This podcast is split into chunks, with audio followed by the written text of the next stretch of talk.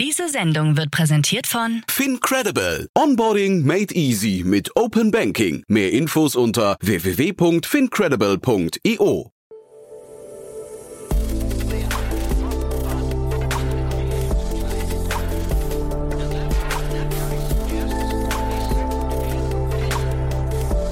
Startup Insider Daily. Morgen Update. Einen wunderschönen guten Morgen und herzlich willkommen zu Startup Insider Daily. Mein Name ist Jan Thomas. Heute ist Montag, der 6. September. Ja, und das hier sind heute unsere Themen. Zalando und HelloFresh steigen in den DAX auf. Herzlichen Glückwunsch. Klaus Hommels plant offensichtlich einen neuen Milliardenfonds. Amazon bringt eigene Fernseher auf den Markt. Chinas Regulierungsbehörde nimmt sich als nächstes die Algorithmen der Tech-Giganten vor. Und Facebooks Bilderkennung leistet sich einen derben Fauxpas und identifiziert farbige Menschen als Affen. Heute bei uns zu Gast im Rahmen der Reihe Investments und Exits ist Christian Mehrmann von Cherry Ventures. Und ja, wir haben über, ich würde sagen, die zwei angesagtesten Modelle zurzeit gesprochen oder vielleicht zwei der angesagtesten Modelle, nämlich Quick Commerce und das Trasio-Modell. Da gab es große Neuigkeiten. Zum einen haben wir über die Berlin Brands Group gesprochen und zum anderen haben wir über Arrive gesprochen. Also zwei ziemlich coole Themen. Das Gespräch kommt auch sofort nach den Nachrichten. Ich möchte noch mal kurz hinweisen auf die Nachmittagsfolge, denn wir haben zwei tolle Gäste heute ähm, und zwar zwei, über die wir in den letzten Tagen schon öfters hier gesprochen haben. Denn beide Unternehmen, die heute Nachmittag zu Gast sein werden, äh, waren schon Bestandteil der Investments- und Exits-Analysen. Zum einen begrüßen wir Wladimir Danila. Er ist der CEO und Founder von Linearity, äh, das Unternehmen hinter Vectornator. Und dort gab es ja gerade die 20 Millionen Runde von EQT und äh, 468 Capital. Das ist ein sehr spannendes Unternehmen, nicht zuletzt, weil der Gründer unglaublich jung ist. Es ist, glaube ich, wahrscheinlich der, der jüngste Gründer, mit dem ich hier gesprochen habe, der ein 100 Millionen Startup aufgebaut hat. Also das ist wirklich ziemlich krass gewesen, muss ich sagen, ziemlich beeindruckend. Und wir haben natürlich auch darüber gesprochen, wie das Ganze losgegangen ist. Wladimir hat da eine sehr klare Produktsicht, hat aber auch zeitgleich sehr viele schlaue Leute um sich herum gesammelt. Ja, das ist ein ziemlich cooles Startup, das hier mittlerweile nach Berlin gezogen ist und wie gesagt eine Vector-Software baut, die sich wahrscheinlich jeder mal angucken sollte. Und ja, der Markt ist riesengroß, also von daher sehr, sehr spannend. Und wir haben zu Gast Sven Lackinger, er ist der Co-Founder von Sestrify und über die haben wir hier, hier schon zweimal gesprochen. Das Unternehmen hilft größeren Unternehmen und auch Startups dabei, dabei, Einkaufskonditionen von Software-as-a-Service-Anbietern nachzuverhandeln, beziehungsweise auch die richtige Auswahl zu treffen. Und äh, auch das ist ein sehr spannendes Modell. Warum das so spannend ist, das wie gesagt dann in der Nachmittagsfolge. Ich kann euch nur empfehlen, wieder reinzuhören. Ab 14 Uhr geht's weiter. Jetzt kommen die Nachrichten mit Anna Dressel und danach dann das Gespräch mit Christian Mehrmann und vorher noch ganz kurz die Verbraucherhinweise.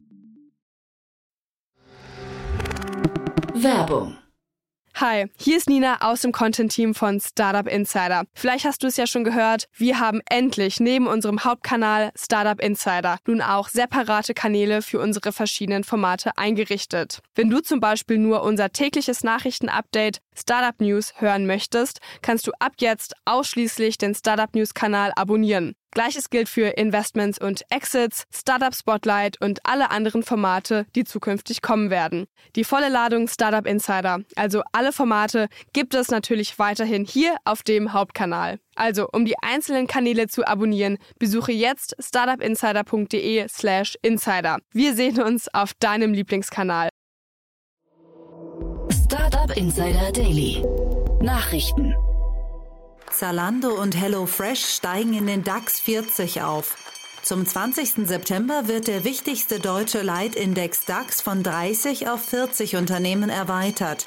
Jetzt hat die deutsche Börse bekannt gegeben, welche Unternehmen in den erweiterten Index aufsteigen werden. Zu den zehn neuen Unternehmen gehören unter anderem der Online-Modehändler Zalando und der Kochbox-Lieferant HelloFresh.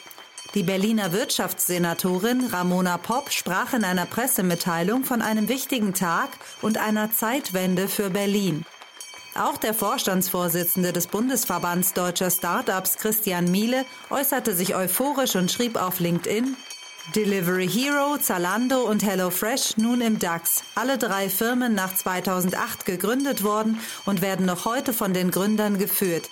Mal als kleines Startup gestartet, heute im wichtigsten deutschen Aktienindex. Ein Vorgeschmack darauf, was in den kommenden Jahren noch geschehen wird. Die Schattenseite des Erfolgs betrifft die weiblichen Führungskräfte. Wie eine Analyse der Unternehmensberatung Russell Reynolds aufzeigt, wird der Anteil der Frauen unter den Vorständen und Aufsichtsräten des wichtigsten deutschen Börsenindex durch die Erweiterung leider noch geringer. Der Frauenanteil in den Vorständen fällt nach der Erweiterung von 19 auf 17,6 Prozent. In 23 Prozent der DAX-Firmen sitzt keine einzige Frau im Vorstand. Dieser Wert lag bislang bei 13 Prozent. Klaus Hommels plant offensichtlich 9 Milliarden Fonds. Die Anzeichen verdichten sich, dass der Lakestar-Gründer Klaus Hommels die aktuell günstige Marktsituation nutzt, um seine neuen Fonds aufzulegen. Dieser soll mit einem Volumen von einer Milliarde Euro einer der größten Fonds in Europa werden. Geplant sei das Closing laut Berichten der Schweizerischen Handelszeitung im Laufe des ersten Quartals 2022.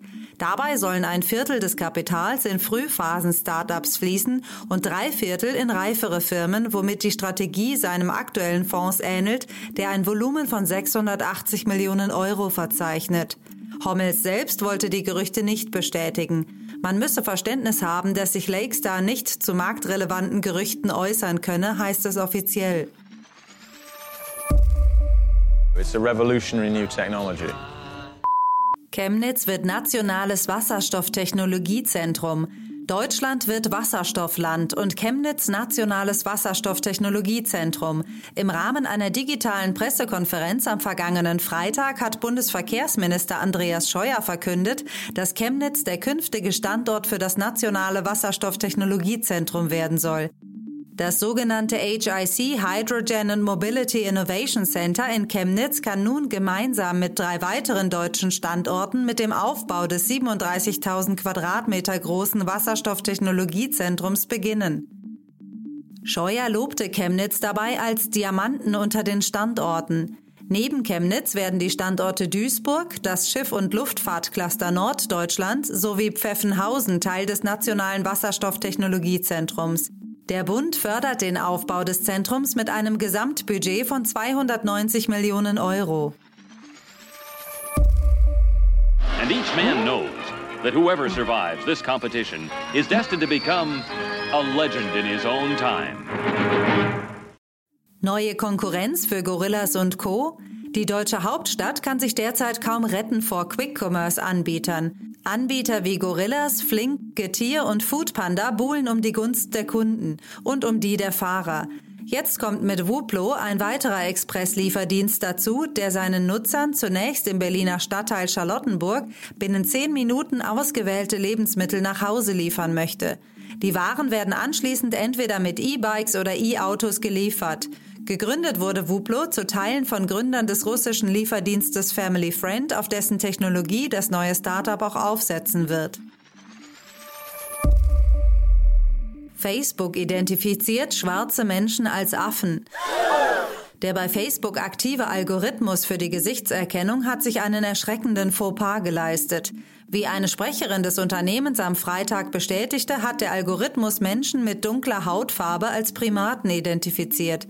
Analysiert wurde ein Video des britischen Boulevardblatts Daily Mail mit dem Titel Weißer Mann ruft Polizei wegen schwarzen Männern am Hafen. Nutzer, die dieses Video angesehen hatten, wurden anschließend gefragt, ob sie weiterhin Videos über Primaten sehen möchten, so ein Bericht der New York Times. Die Sprecherin Facebooks sprach von einem eindeutig inakzeptablen Fehler. Man habe die verantwortliche Software sofort vom Netz genommen und möchte sich bei jedem entschuldigen, der diese beleidigenden Empfehlungen gesehen hat. TikTok veröffentlicht Studie zum Userverhalten. TikTok hat 7000 seiner Nutzerinnen und Nutzer befragt, wie sie die Zeit, die sie in der App verbringen und den nie endenden Strom an Videos einstufen würden. Da es sich um eine von TikTok in Auftrag gegebene Studie handelt, überrascht das Ergebnis nicht. Denn Nutzerinnen und Nutzer fühlen sich laut der Studie durch den Content auf TikTok extrem gut unterhalten. Das Unternehmen beschreibt den Effekt wie folgt. Sie kommen wegen der Community zu TikTok, bleiben wegen der Kreativität und verlassen TikTok glücklich und inspiriert. Die Menschen lieben die positive Erfahrung, die unsere Plattform bietet, sodass sie länger scrollen und tiefer eintauchen. Laut der Studie gaben die Befragten zudem an, dass TikTok auch andere Medienformate wie Fernsehsendungen, Podcasts oder andere Streamingdienste ersetzt. Wenig überraschend ist auch die Kernzielgruppe von TikTok. Hier wurde hervorgehoben, dass Vertreter der Generation Z, also User, die nach 1996 geboren wurden, am meisten mit dem Content und den Menschen innerhalb der App interagieren. Want a new TV? Yeah. Amazon produziert eigene Fernseher. Wie das Business-Nachrichtenportal Insider berichtet, steht der Online-Handelsriese Amazon offensichtlich kurz vor dem Launch von TV-Geräten mit eigenem Branding. Geplant seien Geräte mit Bildschirmdiagonalen von 55 bis 75 Zoll und integriertem Alexa-Sprachassistenten. Die Eigenmarken-TVs sollen noch rechtzeitig zum diesjährigen Weihnachtsgeschäft auf den Markt kommen. Für die Fertigung der ersten Geräte hat Amazon den Dritthersteller TCL beauftragt. Zeitgleich arbeiten jedoch die Amazon-internen Abteilungen Amazon Devices und Lab 126 auch an einem Inhouse-Projekt, so der Bericht. Show it to me. Sure. Tesla muss Autopilot-Daten offenlegen. Die US-Verkehrssicherheitsbehörde National Highway Traffic Safety Administration NHTSA verlangt vom US-Elektroautobauer Tesla detaillierte Informationen zur Funktionsweise des Fahrerassistenzsystems Autopilot. Dabei soll Tesla bis zum 22. Oktober erläutern, wie der sogenannte Autopilot funktioniert und welche Vorkehrungen Tesla getroffen hat, um künftige Fehlfunktionen zu vermeiden. Unter anderem möchte die Behörde sicherstellen, dass Fahrer ihre Augen auf der Straße behalten, während der Autopilot aktiviert ist. Dabei geht die Behörde dem Verdacht nach, dass die von Tesla getroffenen Sicherheitsvorkehrungen möglicherweise nicht ausreichen, da es in den letzten drei Jahren zu zahlreichen Unfällen bei aktiviertem Autopilot gekommen ist. Sollte Tesla die Frist verstreichen lassen, droht dem Unternehmen eine Strafzahlung in Höhe von bis zu 115 Millionen US-Dollar. Chinas Regulierungsbehörde nimmt Algorithmen ins Visier. Am vergangenen Freitag hat die chinesische Regulierungsbehörde für Cybersicherheit einen umfassenden Regelentwurf für Algorithmen veröffentlicht. Dabei soll vor allem der algorithmusgestützte Verkauf von Produkten durch Unternehmen eingeschränkt werden. Diese Einschränkungen könnten vor allem große Technologieunternehmen wie den E-Commerce-Riesen Alibaba oder die TikTok-Mutter ByteDance treffen, deren Geschäftsmodelle durch die neuesten Regeln möglicherweise gefährdet sind. Die Regulierungsbehörde möchte erreichen, dass Nutzern die Möglichkeit gegeben wird, Empfehlungsalgorithmen selbstständig abzuschalten. Im Zuge dieser Neuregelung könnten Unternehmen verpflichtet werden, ihren Code zu Prüfungszwecken offenzulegen. Bis zum 26. September kann der Vorschlag noch kommentiert werden. Ein Umsetzungsdatum ist noch nicht bekannt. Startup Insider Daily. Kurznachrichten. Der Online-Lieferservice Delivery Hero hat eine einprozentige Wandelschuldverschreibung über insgesamt 1250 Milliarden Euro platziert.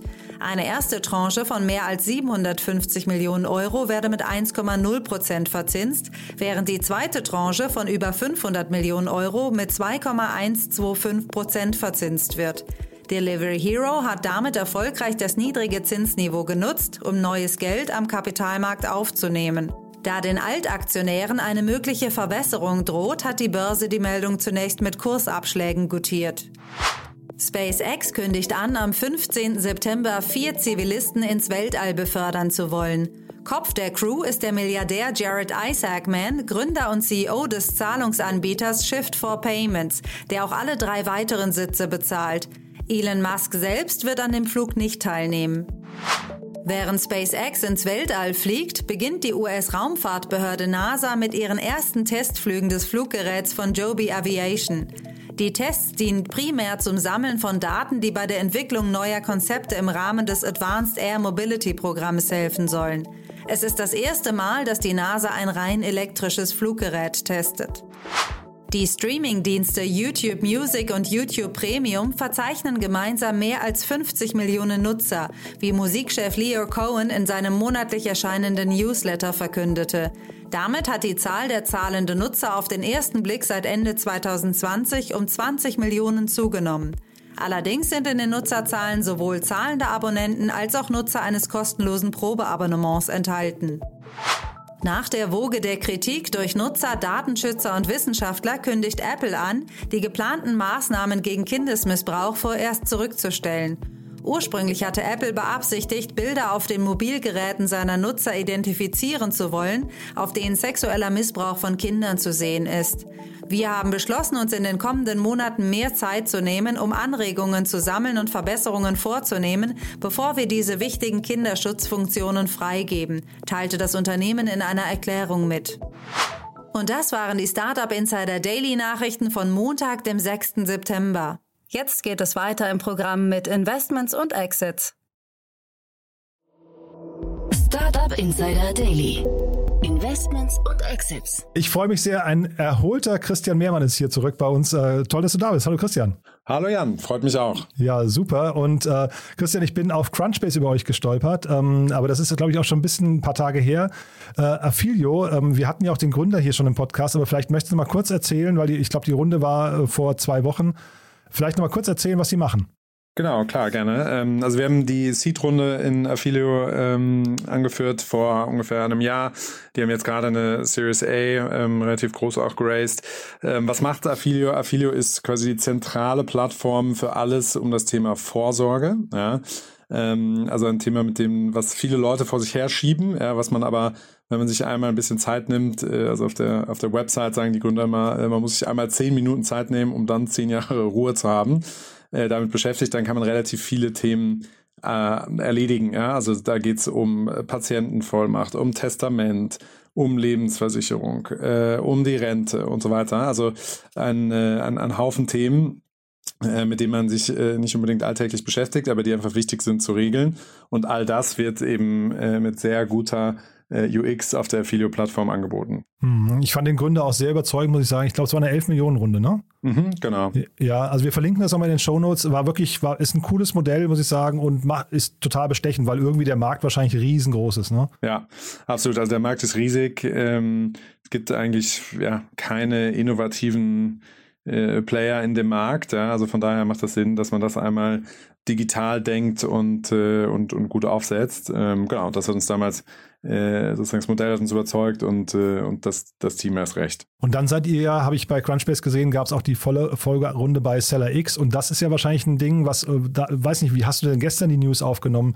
Äh, Berlin Brands Group, das ist ja das Thema, über das wir heute sprechen wollen. Das ist ja wahrscheinlich ein direkter Wettbewerber, ne? Genau, also es gibt äh, in diesem Segment gibt's mehrere Player. Ähm, wie du schon gesagt hast, wir sind bei, bei SellerX investiert, die äh, auch im Sommer eine, eine große Finanzierungsrunde verkündet haben. Und äh, genau, Berlin, Berlin Brands Group ist, ist ein anderer äh, Spieler, auch hier, äh, wie der Name schon sagt, äh, in der Hauptstadt verankert. Und genau, da war jetzt gestern die, die sehr große News, dass Bain Capital eingestiegen ist mit 700 Millionen Dollar. Ähm, davon ist aber ein Teil äh, Secondary, also sie haben einen anderen Investor, äh, der bisher, glaube ich, 40 Prozent hielt, rausgekauft und äh, sind dafür rein und haben natürlich auch noch frisches Geld mitgebracht. Ähm, ja, also Riesenerfolg, äh, Glückwunsch, auch Unicorn-Bewertung. und ähm, genau, was man einfach sieht, ist, dass dieses Segment aktuell äh, unglaublich heiß ist. Ja? Also es gibt ja eben einzelne Geschäftsmodelle, die immer wieder äh, aktuell viel, viel Geld auf sich ziehen und, äh, und, und ständig in den Medien sind. Und äh, genau, dieses, dieses ist eins davon. Ja. Was machen diese Firmen? Die kaufen verschiedene Amazon-Seller auf, ja, aggregieren die, ziehen Synergien daraus, denn plötzlich kann ich äh, deutlich effizienter äh, die Logistik einkaufen, ich kann besser quasi das, das Amazon SEO managen, also wie, wie werde ich auf Amazon vermarktet. Ja, und das, ähm, und das Modell ist eben sehr attraktiv, ja, weil man kauft in der Regel profitable Firmen ähm, und, und hat dadurch dann am Ende ähm, ein sehr spannendes Unternehmensprofil. Und jetzt diesen Deal, wie hat man den zu bewerten? Ist das ein, ist das schon ein Exit oder ein Teil-Exit? Weil der Gründer hält ja weiterhin die Mehrheit, habe ich gelesen. Mm, ja, also es ist genau, es ist wahrscheinlich ein Teil-Exit, würde man äh, sagen. Ja, also Ardian, ähm, das ist der der vorherige Investor. Ähm, die haben das jetzt quasi veräußert. Die sind äh, ja sicherlich auf einer niedrigeren Bewertung eingestiegen damals und ähm, äh, und, und und freuen sich jetzt eben, das auf einer deutlich höheren Bewertung äh, zu verkaufen. Genau, so ist sozusagen das, äh, ja, äh, manchmal das Leben in der Finanzwelt. Es gibt eben Investoren, die früh investieren und dann irgendwann äh, verkaufen, weil sie entweder das Gefühl haben, okay, da ist jetzt sozusagen, da haben sie jetzt viel erreicht oder sie gegenüber ihren äh, LPs, also ihren Investoren, Liquidität zeigen wollen. Gibt es verschiedene Gründe, ähm, warum man das eben macht, ja, und, ähm, und Bain Capital ist natürlich ein sehr, sehr renommierter Private Equity Player, ähm, sehr, sehr groß in den USA und äh, genau, also ein sehr guter Investor, den, die, den sie an Land gezogen haben. Und das Ganze, weil du gerade Private Equity sagst, das ganze Modell erinnert ja auch sowieso schon an Private Equity, oder? Absolut, ja. Also äh, das, was normalerweise die Private Equity Fonds äh, in, in groß machen, ja, irgendwelche äh, Firmen kaufen für 100, 200, 300 äh, Millionen oder gar Milliardenbeträge. Ähm, das ist das sozusagen hier eben auf quasi auf E-Commerce getrimmt und natürlich etwas kleiner. Ja. Also diese meisten Amazon-Player sind eher, äh, eher deutlich kleiner. Ja. Die machen in der Regel Umsatz irgendwas so zwischen 500.000 Euro im Jahr und, äh, und, und 5 Millionen oder wenn mal einer großes 10, ja, also, ähm, also deutlich kleiner filetiert sozusagen.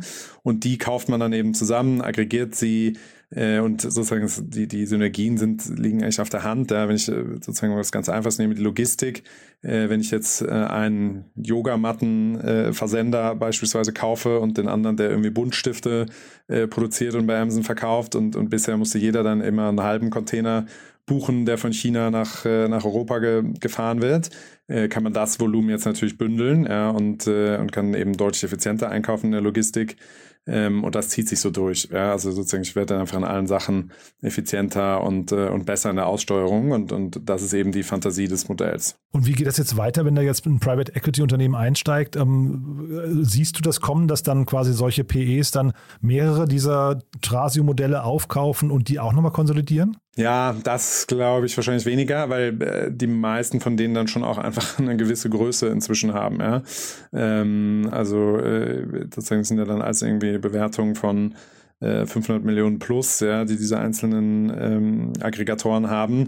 Klar, das kann auch sicherlich mal passieren, dass ein PE die, die dann zusammenbündelt, aber die sind auch eigentlich alle standalone attraktiv. Ja? Und äh, in den USA gibt's äh, Thrasio als, äh, als großes, großen Player. Ja, sind jetzt, glaube ich, aktuell mit ich glaube, mit 18 Milliarden bewertet, ja, also schon wahnsinnig groß, ja. Aber das Attraktive ist eben im Vergleich zu vielen anderen Venture-Modellen, dass diese Firmen eben sehr, sehr schnell profitabel sind, ja, weil ich aggregiere ja profitable Firmen und klar, dann habe ich am Anfang irgendwie ein bisschen äh, Overhead und, und bin vielleicht mal hier und da ähm, noch sozusagen etwas ineffizienter, weil ich sehr auf Wachstum setze, aber, äh, aber das Gesamtunternehmen ist dann eben sehr, sehr schnell profitabel und das äh, schätzen dann natürlich auch wiederum Investoren, die dann später einsteigen oder, äh, oder bei einem IPO eben äh, die, dieses IPO zeichnen. Und siehst du dieses Modell irgendwie adaptierbar noch auf andere Branchen? Also jetzt weg von E-Commerce vielleicht hin zu irgendwelchen Servicebereichen oder sowas? Ja, haben wir uns äh, haben uns natürlich auch angeschaut und äh, immer wenn man quasi eine Firma hat, die gut, äh, gut funktioniert, überlegt man, ah, gibt es nicht noch andere Segmente, wo das gut klappen könnte? Ähm, ja, also man könnte das zum Beispiel auch im, im Gaming-Bereich zu einem Teil machen. Ja, und wenn man sich das anschaut, große Gaming-Studios, die entwickeln ja in der Regel auch mehrere Games. Ja, also das heißt, da habe ich natürlich auch Synergien. Ähm, zum Beispiel im Marketing und so weiter. Ähm, das ist aber jetzt eben in dem Fall nicht so ganz, äh, ganz neu. Ja. Ähm, ja, also das, das wäre zum Beispiel eine übertragbare Branche. Ist jetzt aber auch nicht so, als gäbe es äh, jetzt zehn unterschiedliche äh, Färbungen von diesem Modell. Ja, also ich glaube, das macht jetzt hier schon sehr viel Sinn. Ähm, und genau, deswegen ja, zieht dieses Modell einfach auch sehr viel Kapital und, und Aufmerksamkeit auf sich. Aber es lebt dann schon eben von großen Kostenblöcken, die man irgendwie durch Synergien dann quasi verschlanken kann. Ja, absolut, genau. Ja. ja, cool. Und wenn wir jetzt über Adaption von Modellen sprechen, das ist vielleicht eine gute Brücke dann zum nächsten Thema. Ähm, wir wollen ja auch noch über Arrive sprechen und das ist ja so ein bisschen eine Adaption dessen, was wir quasi als Quick Commerce gerade kennen, ne? Genau. Also Arrive ist, äh, ist quasi Quick Commerce für äh, na, ich will nicht sagen für alles andere als Lebensmittel, aber eben für, äh, für andere Produkte wie zum Beispiel äh, Sportartikel oder neue Headphones, wenn man die dringend braucht. Oder ich hatte gesehen auch viele so Kosmetikartikel, Parfüms, äh, Seifen. Ähm, das scheint dort aktuell im Sortiment zu sein. Und äh, Arrive bietet das eben an mit einer Lieferung innerhalb von 30 Minuten. Also die meisten Quick-Commerce-Player bieten ja irgendwas an, 10 Minuten, 15 Minuten in den USA, manche eher 30. Und äh, genau, und das sozusagen Arrive nimmt sich jetzt quasi einfach ein, ein anderes Segment vor. Ja, ja und da, da frage ich mich, was sind das für Segmente, die bei einem Kunden dann, man muss ja beim Kunden irgendwie präsent sein im Kopf, ne? dass der dann irgendwann im richtigen Moment auch sagt, ich, ich denke jetzt auch an Arrive, dass du quasi den Kunden nicht dauernd neu akquirieren musst.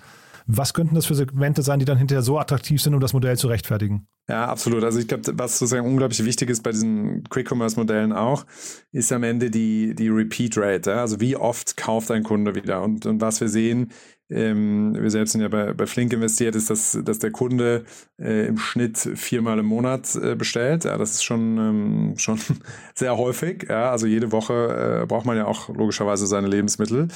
Und ähm, so, und das macht das Modell eben attraktiv. Ja? Das heißt, ich habe immer diese App top of mind, weil ich weiß, immer wenn ich Lebensmittel brauche, ach ja, da muss ich das irgendwie bei, bei Flink bestellen oder, äh, oder bei Gorillas. Das heißt, das merken sich die Kunden, ja, und, ähm, und das macht das Modell äh, attraktiv und man sieht eben eine sehr hohe Retention. Ja? Also man sieht, dass, dass äh, viele Kunden eben auch nach Monaten noch, äh, noch aktiv sind. Ja, und das ist, äh, das ist eben das Gute an dem Modell. So, wenn ich das jetzt übertrage auf andere Branchen, dann muss ich mich ja fragen, was brauche ich denn noch so häufig? Ja, so und ähm, ich hatte mir heute mal die, die Arrive äh, App runtergeladen, ähm, um die sozusagen auch einfach nochmal näher anzuschauen und bin da so ein bisschen durch das, durch das Sortiment gescrollt. Das sind dann eben teilweise Sportartikel, dann irgendwie AirPods, äh, Seifen, Kerzen, äh, Bademode.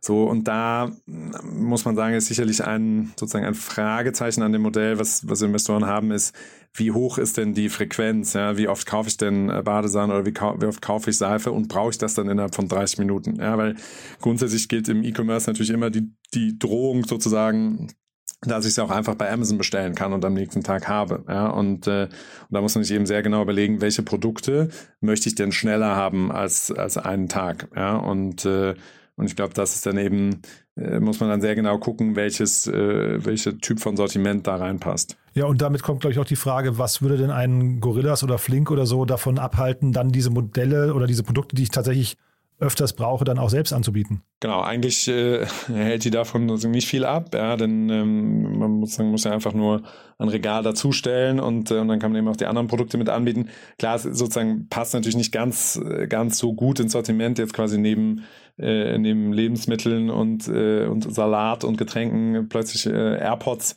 reinzunehmen. Aber am Ende, wenn das was ist, was die Kunden nachfragen, ja, und äh, weil sie die irgendwie gerade verloren haben und dringend brauchen, ähm, dann würden natürlich äh, diese Spieler das auch relativ schnell mit ins, ins Sortiment aufnehmen. Ne? Das macht natürlich, äh, macht natürlich viel Sinn. Und so Spezialanbieter generell in dem Segment, also jetzt ähm, Arrive sehe ich eher als Generalisten, wenn ich es richtig verstehe. Ne? Aber jetzt mal zum Beispiel zu sagen, also Volt zum Beispiel hat ja Blumen im Angebot, wenn ich es richtig gesehen habe kann ich jetzt nicht ganz nachvollziehen, den Case, aber ähm, vielleicht ist der, vielleicht ist der spitz genug und groß genug als, als Case, aber sagen wir mal sowas wie zum Beispiel Medikamentenlieferung oder sowas, sind das Modelle, die man dann trotzdem nochmal separieren kann oder siehst du die irgendwie alle unter diesen bereits etablierten, gerade genannten Flinks und Gorillas und sowas eher aufgehen? Ja, also ich sehe es sozusagen eher, dass sich das äh, konzentriert auf eben wenige Player, die dann quasi mehrere Verticals bedienen, ja, weil äh, am Ende sozusagen ich muss dann einmal den Kunden akquirieren und kann dem dann eben mehrere Dinge anbieten. Äh, und so ist das, wenn man das quasi auch auf, jetzt auf einer globalen Ebene anschaut, da gibt es eigentlich in äh, in, in den USA gibt es DoorDash zum Beispiel, die, die eben verschiedene äh, Verticals bündeln, dann äh, Delivery Hero als äh, quasi deutscher Player, der natürlich im, im Ausland auch extrem stark ist äh, mit Foodpanda. Die haben auch mehrere ähm, Verticals gebündelt. Ja. Also das macht schon viel Sinn, ja, weil, man, weil dann habe ich eben einmal den Kunden akquiriert und dann kann ich ihm auch andere Produkte anbieten. So, ich glaube, das, ähm, das ist schon sozusagen der Charme äh, an dem Modell. Wenn ich das jetzt standalone versuche, habe ich erstmal relativ hohe Kundenakquisitionskosten und, äh, und muss die dann eben über einen Zeitraum raus holen. Und wenn ich jetzt nur Blumenlieferdienst bin, der quasi äh, innerhalb von selbst von zwei Stunden liefert, kann das schon so ein bisschen äh, eng werden. Ja? Denn auch da die Frage, wie oft brauche ich äh, brauche ich die Blumen am Ende. Ja. ja, ich dachte nur, weil man dann vielleicht eben durch diese Spezi Spezialisierung kann man eben äh, top of mind sein. Ne? Das war eben so der ja. Gedanke, was Klar. vielleicht bei einem Arrive nicht ganz so leicht gelingt. Ja, genau. Also das, das, das kann äh, klappen, ja. Und ähm, äh, es gibt auch in US, in den USA einen Player, der ähm, auch eher eben so auf diesem Electronics-Fokus sitzt. Aber es ist, glaube ich, sehr, sehr schwer, ja, das, ähm, das zu etablieren. Denn ich brauche einfach ein unglaublich hohes, äh, hohes Marketingbudget, um, äh, um, um das zu etablieren und das ist daher eben nicht ganz einfach. Und jetzt gab es ja bei Gorilla schon Gerüchte zumindest, man kennt die Details zu der Finanzierungsrunde nicht, aber dass da irgendwie die, die Finanzierungsrunde nicht ganz so einfach, zumindest in der Dimension wie ursprünglich angestrebt läuft. Was müsste denn jetzt bei Arrive passieren, damit äh, Investoren das Modell weiterhin attraktiv finden? Worauf gucken die denn dann? Ja, man schaut sich äh, immer die sozusagen die üblichen KPIs um, äh, um den Kunden herum an, sozusagen. Ja? Also das eine ist Retention, das heißt nach zum Beispiel sechs Monaten, wie viel Kunden, wie viel Prozent der Kunden sind da noch aktiv? Ja, das ist sozusagen ein wichtiger KPI. Dann schaut man sich an äh, CAC to LTV Ratio, also wie viel, äh, wie viel kostet es mich, einen Kunden zu akquirieren und wie viel Wert bringt mir der Kunde über einen bestimmten Zeitraum, ja, und wann habe ich den Kunden quasi wieder rausverdient. So. Das sind eigentlich erstmal quasi zwei, äh, zwei wichtige äh, Indikatoren, die, die sozusagen gut sind, um die Qualität der Kundenbeziehung ähm, äh, zu verstehen. Und klar, dann schaut man sich natürlich auch noch an, ähm, sozusagen, wie, wie stark wächst dieses Business, ja, kommt das auf kritische Größen, wie, sind, wie ist das Margenprofil, ja, also kann ich mit diesen Produkten ähm, Geld verdienen, das ist sicherlich am Anfang, äh, sozusagen wird man jetzt nicht verlangen, dass es, äh, dass es schon sozusagen das Endstadium ist der, der Bruttomarge, aber man muss natürlich irgendwie einen klaren Weg sehen, wie man da dann äh, auf attraktive Margen kommt. Aber wenn man die äh, Customer Acquisition Costs kennt und sag mal, die Kanäle ungefähr verstanden hat, über die man Kunden gewinnt, hat man ja wahrscheinlich schon ungefähr auch die Formel raus, dass man mit mehr Kapital auch mehr Kunden ähm, zumindest berechenbar ähm, irgendwie akquirieren kann, ne? Genau, absolut. Solange quasi das, äh, das Verhältnis von, von Akquisitionskosten zu, zu Kunden Lifetime gegeben ist. Ja, also sozusagen, ich muss natürlich schon sicherstellen, dass ich jeden Kunden, den ich akquiriere, dass der nach einer bestimmten Zeit äh, Break-Even ist. Ja? Und, äh, und wir hatten damals bei äh, Zalando zum Beispiel hatten wir immer die Regel, äh, ein Kunde soll nach 180 Tagen wollen wir den quasi zurückverdient haben, ne? die Marketingkosten für den. Das war immer so unsere Faustregel und das hat eigentlich ganz gut als Orientierung äh, funktioniert. Und jetzt kann man natürlich ähm, in unterschiedlichen Branchen und so weiter ist das, ist das, äh, kann man dieses Maß dann anders anlegen. Also im B2B-Bereich, äh, da verlangt jetzt niemand, dass der Kunde schon nach einem, nach einem halben Jahr profitabel zwingend sein muss. Also wenn das ist, ist natürlich hervorragend. Aber ähm, da, da habe ich oft ja deutlich länger laufende Verträge und dann ist es auch okay, wenn das, was ich, nach einem Jahr ist oder so. Ja? Ähm, aber, aber diese, dieses dieses Verhältnis ist schon einfach immer sehr, sehr wichtig. Christian, du dann vielen, vielen Dank. Also ich fand es großartig. Beide, beide Themen, muss ich sagen. Haben wir zu beiden was Wichtiges vergessen? Äh, ich hoffe nicht. Dann haben wir vielleicht noch kurz vergessen, sag nochmal ein, zwei Sätze zu äh, Cherry Ventures. Das, wer darf sich denn bei euch melden? Wen möchtet ihr gerne treffen von Gründerinnen und Gründern? Genau, also bei uns dürfen sich äh, alle europäischen äh, Gründer melden, die eine Pre-Seed- oder Seed-Runde raisen. Ja, also wir wollen gerne das äh, First Institutional Capital sein äh, in einer Firma ähm, und die große Ambitionen haben. Ja? Äh, ich denke, das sind so die wichtigsten äh, Anforderungen. Ja, es würde ich sagen, die Hürde nicht zu hoch gesetzt und genau, freuen wir uns über, über alle Gründer, die, äh, die was Neues, Großes starten. Super, Christian. Du dann vielen Dank, dass du da warst und dann freue ich mich aufs nächste Mal. Ja, super, freue ich mich auch. Danke dir, Jan. Werbung. Hi, ist Paul. Product Manager bei Startup Insider. Willst du wissen, welche Startups aus Hamburg, Mannheim oder vielleicht auch Bielefeld sich mit künstlicher Intelligenz beschäftigen? Oder wie zum Beispiel das Portfolio von Earlybird oder HV Capital aussieht? Entdecke all das und noch viel mehr auf unserer Plattform. Kostenlos und ohne Begrenzungen. Unsere Datenbank umfasst über 20.000 Profile aller relevanten Startups, Investoren und Personen, die darauf warten, von dir entdeckt zu werden. Also, wenn ich dein Interesse geweckt habe, schau einfach mal auf unserer Plattform vorbei unter startupinsider.de/slash insider. Startup Insider Daily, der tägliche Nachrichtenpodcast der deutschen Startup-Szene. So, das war's für heute Vormittag. Das war Christian Mehrmann von Cherry Ventures. Vielen Dank nochmal. Ich fand's super interessant, muss ich sagen. Und äh, ja, vielleicht nochmal kurz der Hinweis auf die Nachmittagsfolge. Ich habe es ja vorhin schon angekündigt. Es lohnt sich wirklich. Wir haben zu Gast einen der jüngsten Unternehmer, mit dem ich je gesprochen habe, der so ein großes Unternehmen aufgebaut hat. Wladimir Danila ist bei uns, der CEO und Founder von Linearity, das Unternehmen hinter Vectornator. Dort gab es gerade die 20 Millionen Finanzierungsrunde von EQT und 468 Capital. Und wir haben zu Gast äh, Sven Luckinger, den Co-Founder von Sestrify. Auch dort gab es eine 7 Millionen Dollar Runde, angeführt von HV Capital. Aber dort auch ganz tolle Business Angels mit an Bord, unter anderem die Gründer von Flix Mobility, Personio und SumUp. Also ja, es lohnt sich auf jeden Fall nachher reinzuhören. Da kann man sehr viel lernen. Das kann ich jetzt schon versprechen. 14 Uhr geht's weiter. Ich würde mich freuen, wenn wir es wieder hören. Bis dahin, alles Gute. Ciao, ciao. Diese Sendung wurde präsentiert von Fincredible. Onboarding made easy mit Open Banking. Mehr Infos unter www.fincredible.io.